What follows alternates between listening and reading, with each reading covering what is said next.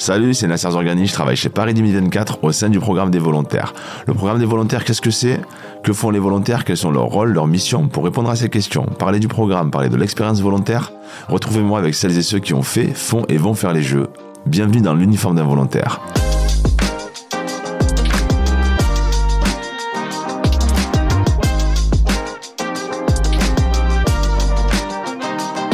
Nous sommes en janvier 2024. Toute l'équipe du programme des volontaires et Paris 2024 vous souhaite bien entendu une très belle année. Et quelle année? Ça y est, c'est l'année des Jeux. Et ça y est, vous êtes avec nous. Vous êtes 45 000 à vous être portés candidates et candidats. Et aujourd'hui, vous êtes les volontaires des Jeux Olympiques et Paralympiques de Paris 2024. Certains d'entre vous vont avoir le privilège, que dis-je, l'honneur de connaître le village des athlètes, le village olympique et paralympique un marqueur fort des Jeux. Qu'est-ce que ce village? Comment ça se passe? Qu'est-ce qui s'y passe? Pour en parler, deux invités qui s'y connaissent plutôt bien. Laurent Michaud, directeur du village olympique et paralympique, et un autre irréductible gaulois, j'ai envie de dire, multiple médaillé, champion d'Europe, champion du monde, champion olympique en tant que joueur de handball et aujourd'hui champion olympique en titre pour les Jeux de Paris. Guillaume Gilles, merci d'être avec nous. Bonjour. Bonjour, bonjour à tous. Bonjour. Merci d'être avec nous, messieurs. Euh, Laurent, je commence par toi. C'est quoi un village des athlètes? C'est quoi un village olympique et paralympique? Oui, bien sûr. Donc un village, c'est le lieu d'hébergement de toutes les délégations, donc euh, les athlètes et les officiels. Ici, euh, à Paris, le village va être situé en Seine-Saint-Denis, donc sur trois communes. commune de Saint-Denis, commune de Saint-Ouen et de l'île Saint-Denis. C'est 54 hectares qui sont aménagés. Donc, c'est équivalent à 72 terrains de foot et euh, 72 résidences à l'intérieur avec 14 250 lits en phase olympique et 9000 lits en phase paralympique. Mais en plus, on aura euh, à peu près 800 staffs qui vont y travailler et plus de 1500 volontaires qui vont venir nous aider pour livrer tous les services qu'on doit fournir dans le village. On parle de, de quel type de services dans le village olympique et paralympique? Alors déjà, il faut savoir que le, village olympique, il a été créé en 1924. C'est les Français qui ont commencé avec le tout premier construit à Colombes, donc euh, pas forcément très loin, avec euh, un supermarché, avec euh, une banque, une poste, euh, également euh, un bureau du maire, puisqu'il y a un maire du village aussi hein, qu'on dispose. Toi le maire, hein, j'ai cru comprendre que c'était toi le maire. Alors moi j'ai pas euh, cette casquette-là, ah, non non, pas encore en tout cas. Mal renseigné. Tu parlais des services à, à Colombes, oui. ça, ça, représente quoi à Paris en termes de services aux athlètes et aux délégations? Ce qui est très drôle, c'est qu'en fait ça n'a pas beaucoup changé. C'est-à-dire que les services qu'on faisait déjà en 1924, on les fait encore maintenant, parce que finalement c'est ce qui répond le mieux aux attentes des athlètes, c'est d'avoir un hébergement, parce que le plus important pour un athlète, c'est de bien dormir et bien manger. Guillaume, je confirme. Jusque-là, on est, on est effectivement dans les, dans les éléments essentiels pour, pour passer une belle campagne olympique. Et ça veut dire de disposer euh, d'hébergements, des appartements, avec euh, des chambres qui respectent euh, des tailles qui nous sont demandées. Hein. C'est du 12 mètres carrés minimum pour les chambres, une salle de bain pour 4 athlètes en ratio donc maximum, et 8 athlètes maximum par appartement. Dans les résidences, on aménage aussi des espaces de bureaux, des espaces médicaux et des espaces de stockage. Comme ça, les délégations, elles peuvent avoir l'ensemble de leur outil de travail avec eux au sein du village pour accompagner leurs athlètes dans euh, la livraison de, des Jeux. Comment ça va se passer en termes d'accessibilité euh, pour euh, nos athlètes paralympiques qui vont venir du monde entier? Alors, ce qu'il faut savoir, c'est que le village répond aux normes d'accessibilité universelles qui sont maintenant imposées pour toute nouvelle construction. Ce qui veut dire que 100% du village est accessible pour que toutes les personnes qui sont en chaise roulante notamment puissent y accéder rapidement. Après, au niveau des appartements, même chose. On a euh, disposé euh, le nombre suffisant de salles de bain euh, accessibles pour permettre de pouvoir accéder aux espaces de manière facile. Et, on dit souvent que le village c'est un village monde, forcément, parce qu'il y a toutes les délégations qui vont s'y croiser, qui vont y vivre ensemble. C'est quoi le lieu de vie commun qu'il y a euh, au village? Alors, il y, a, il y, a, plusieurs lieux où les athlètes vont pouvoir se retrouver. Déjà, le principal, c'est le restaurant, la cantine, la cantine du village. Une très grande euh, cantine. Voilà. 3200 places assises dans ce, restaurant qu'on va aménager dans un bâtiment existant. Hein, ça s'appelle la Cité du Cinéma. C'est un bâtiment euh, qui date du début du XXe siècle, qui était une ancienne usine électrique. Et euh, c'est la première fois que on se retrouve dans un village où le restaurant sera situé dans un bâtiment existant. Mhm. Ça a toujours été des euh, énormes infrastructures temporaires. Exactement. Évidemment, c'est aussi une manière pour nous de réduire notre empreinte carbone en limitant le nombre de constructions temporaires qu'on aura dans le village. Et on parle de combien de repas euh, servis par jour? Jusqu'à 40 000 repas par jour. Ça mange. Hein, Ils mangent beaucoup. les staff aussi, vous inquiétez pas. et, c'est ouvert 24 heures sur 24. Donc euh, à 3 heures du matin, voilà, si c'est ouvert. Alors pourquoi malheureusement Non, parce que c'est forcément euh, une petite tentation. Euh, on a un petit creux, on sait que le, restaurant ou la cantine est toujours ouverte. Alors que pour la performance, il y a des impératifs de poids à respecter, de conditions physiques. On sait que dans certaines disciplines, alors qu'effectivement, euh, il y a dans les derniers moments de préparation ou pendant la compétition, il y a, y a, des régimes assez, assez stricts à suivre. Et c'est vrai que d'avoir cette profusion et d'aliments et cette disponibilité de, de la cantine, ça bah, ça fait partie des dangers du village. Les dangers du village, d'accord. Bah, on va en parler justement des dangers du village. On va parler de l'évolution du village parce que Monsieur Gilles, il en a fréquenté cinq des villages, hein, donc quatre en tant qu'athlète et euh, un cinquième en tant que sélectionneur, et puis bientôt un sixième hein, cette année.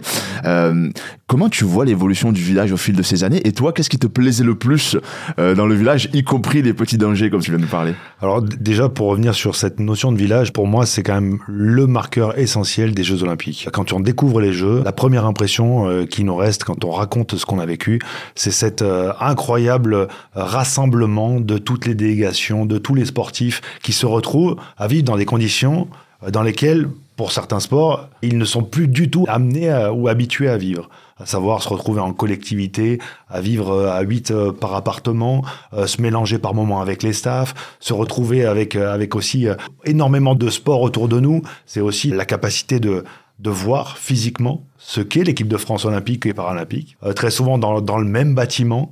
Donc ça, pour moi, ça a été, euh, euh, dans tous les jeux que j'ai connus, un élément permanent qui, pour moi, symbolise véritablement ce que sont les Jeux olympiques, à savoir la capacité que vont avoir les athlètes à rester focus sur leur projet, alors que tout les amène à penser à autre chose. Le projet euh, du sport d'à côté, suivre euh, l'activité ou les résultats euh, d'un membre de la délégation dans notre sport, parce que le village, c'est quand même l'endroit où se confrontent les plus grandes joies et les plus grandes frustrations, jour après jour. On voit poindre les médaillés, on voit arriver les déçus, et on est confronté en permanence à cette réalité-là. et c'est donc là aussi une, expérience qui est, unique en tant que sportif. Et le handball a eu à de multiples reprises euh, l'occasion d'expérimenter ces villages.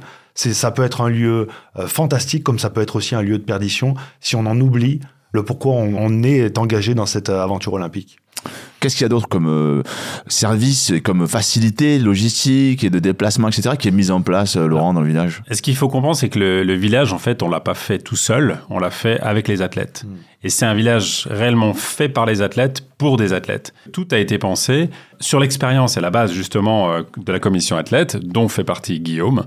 Ce qui veut dire que ça a été de travailler sur l'ensemble des services qui sont proposés pour que ce soit le plus fluide possible pour eux. Il y a eu un, élément assez marquant, euh, notamment c'est la réalisation du Village Club.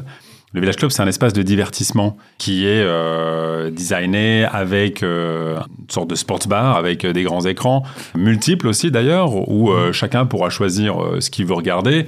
Il y aura aussi un espace chill out aussi, avec des lounges, des, des, canapés, des espaces de repos et des espaces de jeu aussi d'un autre côté. Ce qui veut dire que ce sera un lieu chaleureux, convivial, où là-bas les athlètes pourront se détendre, partager, se rencontrer. On pourra accueillir jusqu'à 600 personnes dans cet espace-là. Alors évidemment, euh, il ne faudra pas qu'il y ait trop de bruit, hein, parce qu'il y a toujours euh, les autres euh, collègues dans d'autres compétitions qui sont toujours en, action. Et donc, il sera nécessaire que voilà, ce soit un lieu surtout de partage et de convivialité. Alors, normalement, dans le village, on ne fait pas la fête. C'est un lieu de. N'est-ce pas, Guillaume C'est un lieu de bah, repos. Euh. ça fait partie des principes euh, que, sur lesquels je, je, me suis quand même battu en tant que membre de la commission des athlètes parce que c'est un endroit où se confrontent euh, euh, tous les jours des gens qui viennent de finir leur compétition. Que la compétition soit réussie ou non, c'est quand même un moment euh, de partage, de liesse, de convivialité, et qui effectivement n'avait pas de lieu dédié au sein, au sein des villages précédents, où les athlètes puissent, puissent célébrer, puissent prendre, prendre, du temps, alors effectivement dans des conditions qui sont celles du village, à savoir pas d'alcool, dans, un cadre, dans un cadre aussi bien réglementé. Mais Paris 2024, là aussi, a souhaité euh, faire évoluer euh, le niveau de prestation et de service accordé euh, aux athlètes. Qu'est-ce qui est fait pour faire en sorte que l'athlète, le jour, le jour J, il arrive vite dans sa salle d'échauffement, il arrive vite euh, en place pour, euh, Mm. pour délivrer la performance et, et dans l'idéal, remporter la médaille? C'est vrai que l'athlète, on, on sait que depuis le début, euh, il faut qu'il n'y ait aucune contrainte sur son parcours pour que lui puisse être complètement concentré sur sa compétition. Donc ça veut dire que de sa résidence jusqu'à son site de compétition, qui passe par le restaurant, qu'il n'y ait pas de file d'attente, qu'il y ait suffisamment de buffets qui, qui permettent justement de pouvoir trouver les aliments qui, dont il a besoin pour être sûr d'avoir l'énergie ensuite pour faire sa compétition. Ensuite, de se diriger jusqu'à la gare routière pour qu'il retrouve son bus qui l'emmènera euh, jusqu'à son site, eh bien, ce soit euh, complètement fluide et, euh, et sans contrainte. Évidemment, on veut que le focus, on veut que l'énergie soit dépensée uniquement à la tâche, au travail ou à la performance qui va devoir être, délivrée. Et c'est certain que si on avait chacun dans notre sport à imaginer le modèle de compétition qui conviendrait le mieux à, à la performance, on ferait pas de cette manière-là. Mais c'est aussi la magie de ces jeux euh, qui font que on arrive à faire regrouper autant d'activités ensemble. Et c'est le compromis aussi à accepter euh, pour vivre cet événement qui est unique. Comment ça se passe, les anecdotes euh, dans les différents villages? Si tu en avais une à choisir, ce serait laquelle, Guillaume? Euh, bah, je peux parler de la, de la dernière, celle que j'ai vécue en tant, en tant qu'entraîneur, où euh, on avait, en raison du programme sportif, euh, lors de cette édition à Tokyo, euh, euh, les deux équipes de France en finale des, euh, des Jeux Olympiques, et on jouait avant les filles, donc un jour avant. Et quand on est rentré, euh, effectivement, auréolé de ce titre avec notre victoire en, en finale, on s'est retrouvé à être un peu au milieu de la nuit, un peu juste en dessous de l'étage de, des filles qui devaient préparer leur finale le lendemain.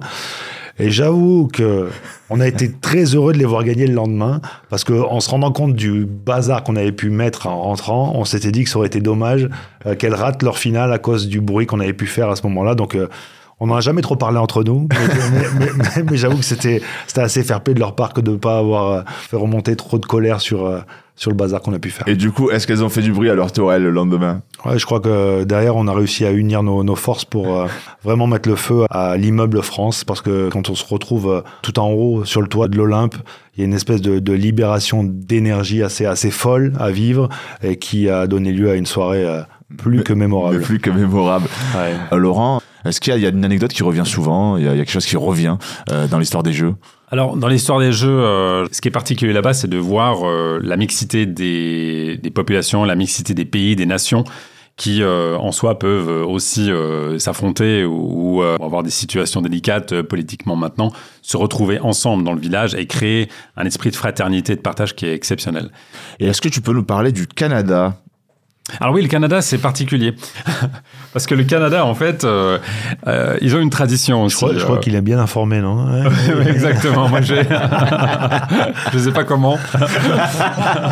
Mais oui, tu as tes informations. Le Canada.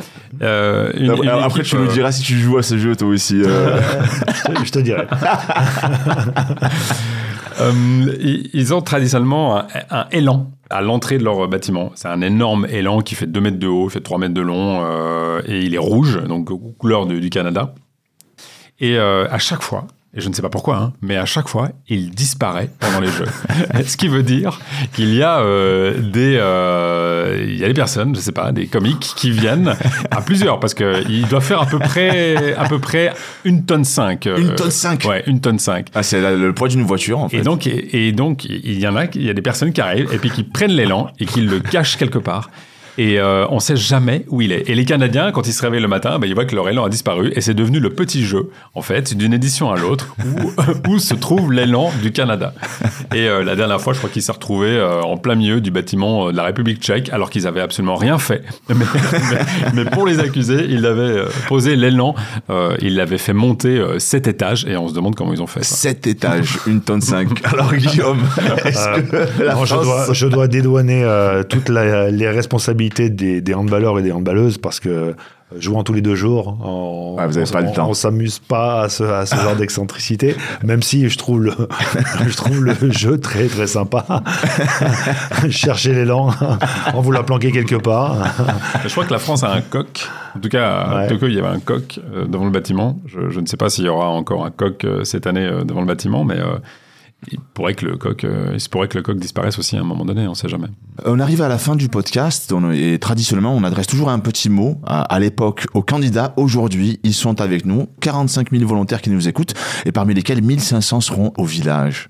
Ben, je voudrais déjà les remercier pour s'être inscrits, parce qu'en effet, euh, c'est un vrai engagement euh, qu'ils ont euh, à vouloir nous rejoindre pour vivre cette expérience. Et euh, on sera aussi, nous, très heureux de, les accueillir pour pouvoir faire en sorte que le village de Paris 2024 soit le plus beau village euh, jamais réalisé, avec le meilleur accueil jamais réalisé.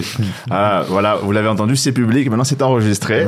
Merci beaucoup, euh, cher chef du village.